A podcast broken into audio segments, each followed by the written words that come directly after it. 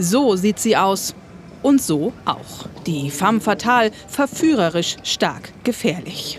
Sie stoßen immer wieder auf diese Bilder. Die sind im 19. Jahrhundert sehr präsent und sie hängen meistens kontextlos an der Wand. Sie finden keine Erklärung, warum, wie kommt es zu diesem Motiv.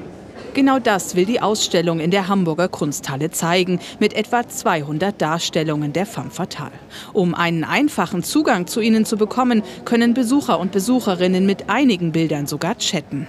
Also es ist einfach ein Unterschied, ob ich mir einen Text durchlesen muss und das da hat ja eine gewisse Länge oder ob ich eben in Kurznachrichten ganz kurze prägnante Informationen über ein Gemälde kriege und vielleicht auch mal eine Person auf einem Gemälde fragen kann, was eigentlich das Lieblingsessen ist.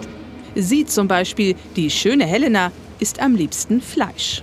Die Ausstellung eine Zeitreise, die deutlich macht, das Bild der femme fatale hat sich gewandelt. In den 60er und 70er Jahren haben sich vor allem Künstlerinnen damit kritisch auseinandergesetzt. Danach verschwand die Figur immer mehr. Das ist einfach kein Frauentypus, mit dem ich mich irgendwie identifizieren kann. Das Modell hat ausgedehnt. Es steht für ein völlig überkommenes Geschlechtermodell. Die femme fatale. Über Jahrhunderte war sie in der Kunst ein wichtiges Motiv. Nun ist sie im Museum gelandet.